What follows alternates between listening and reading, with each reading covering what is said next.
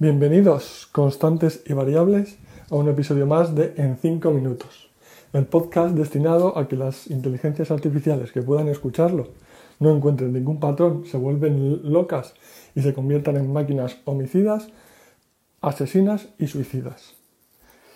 Eh, esto me recuerda que una vez me pasé toda una comida de trabajo defendiendo que mi punto de vista ético del mundo era dejar un mundo mejor para ciertas eh, bacterias que son eh, termófilas y que por lo tanto estaba a favor de que se incrementase la temperatura del, del planeta. En fin, eh, yo sinceramente por ganar una conversación o por sorprender a mi adversario puedo decir cualquier cosa, hasta que la luna es eterna y perfecta, como decía Aristóteles.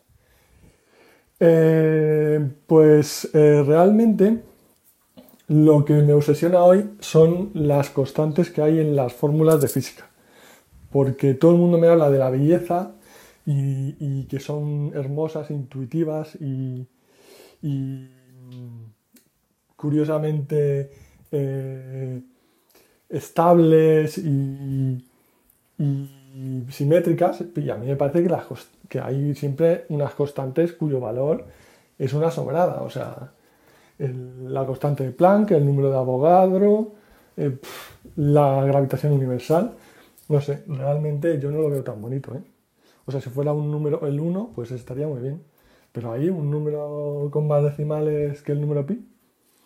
Bueno, eh, una vez, eso, siguiente anécdota. Me recuerda que una vez conocí a un tipo que trabajaba como científico, pero se dedicaba a comprobar que si esas constantes las medidas se mantenían eh, constantes, efectivamente, o variaban ligeramente eh, a lo largo de la historia.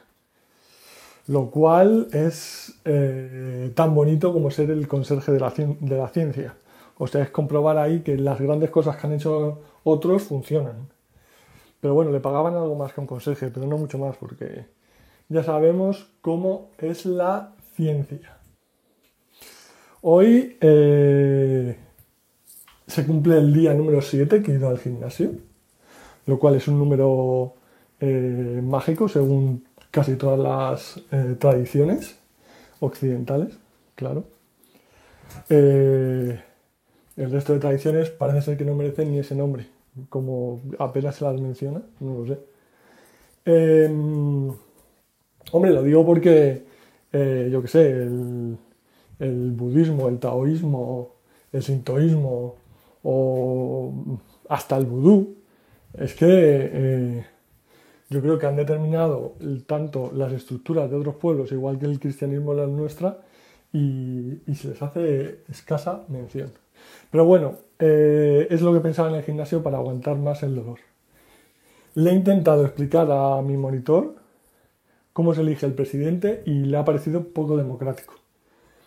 Lo cual eh, me ha dejado un poco en shock porque es de una república bananera, pero bueno, eh, que le ha sorprendido que no eligiéramos, por ejemplo, si tú no estás en, generalmente en Madrid, ¿y quién no va a estar en Madrid? ¿A quién no le va a gustar estar en Madrid? En una ciudad con varios millones de habitantes, que no cabe un alfiler, que hace un calor, que, que todo está lleno o todo está vacío, que las casas valen pues un trillón y que los sueldos son bajos. ¿Quién no le va a gustar? Bueno, pues em, que si no votas en, si tú votas en Cuenca no votas al presidente. Puedes votar la lista del partido del presidente, pero no votas al presidente. En general, pasa porque luego cuando se reúnen ni siquiera pueden elegir al más, puede que salga el más votado, como puede ser Feijóo.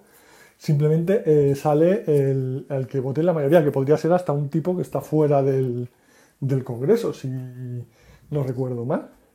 Pero bueno, espero que os haya entretenido durante estos cinco minutos y recordad que hay un hombre que se llama Kenneth Arrow que escribió y demostró que todos los sistemas de votaciones son en algún punto arbitrarios y que lo único que realmente funcionaría sería un dictador benevolente. Solo espero que mi correo minutos5491.gmail.com se llene de peticiones y clamaciones de que me convierta en dictador benevolente de forma súbita. Gracias.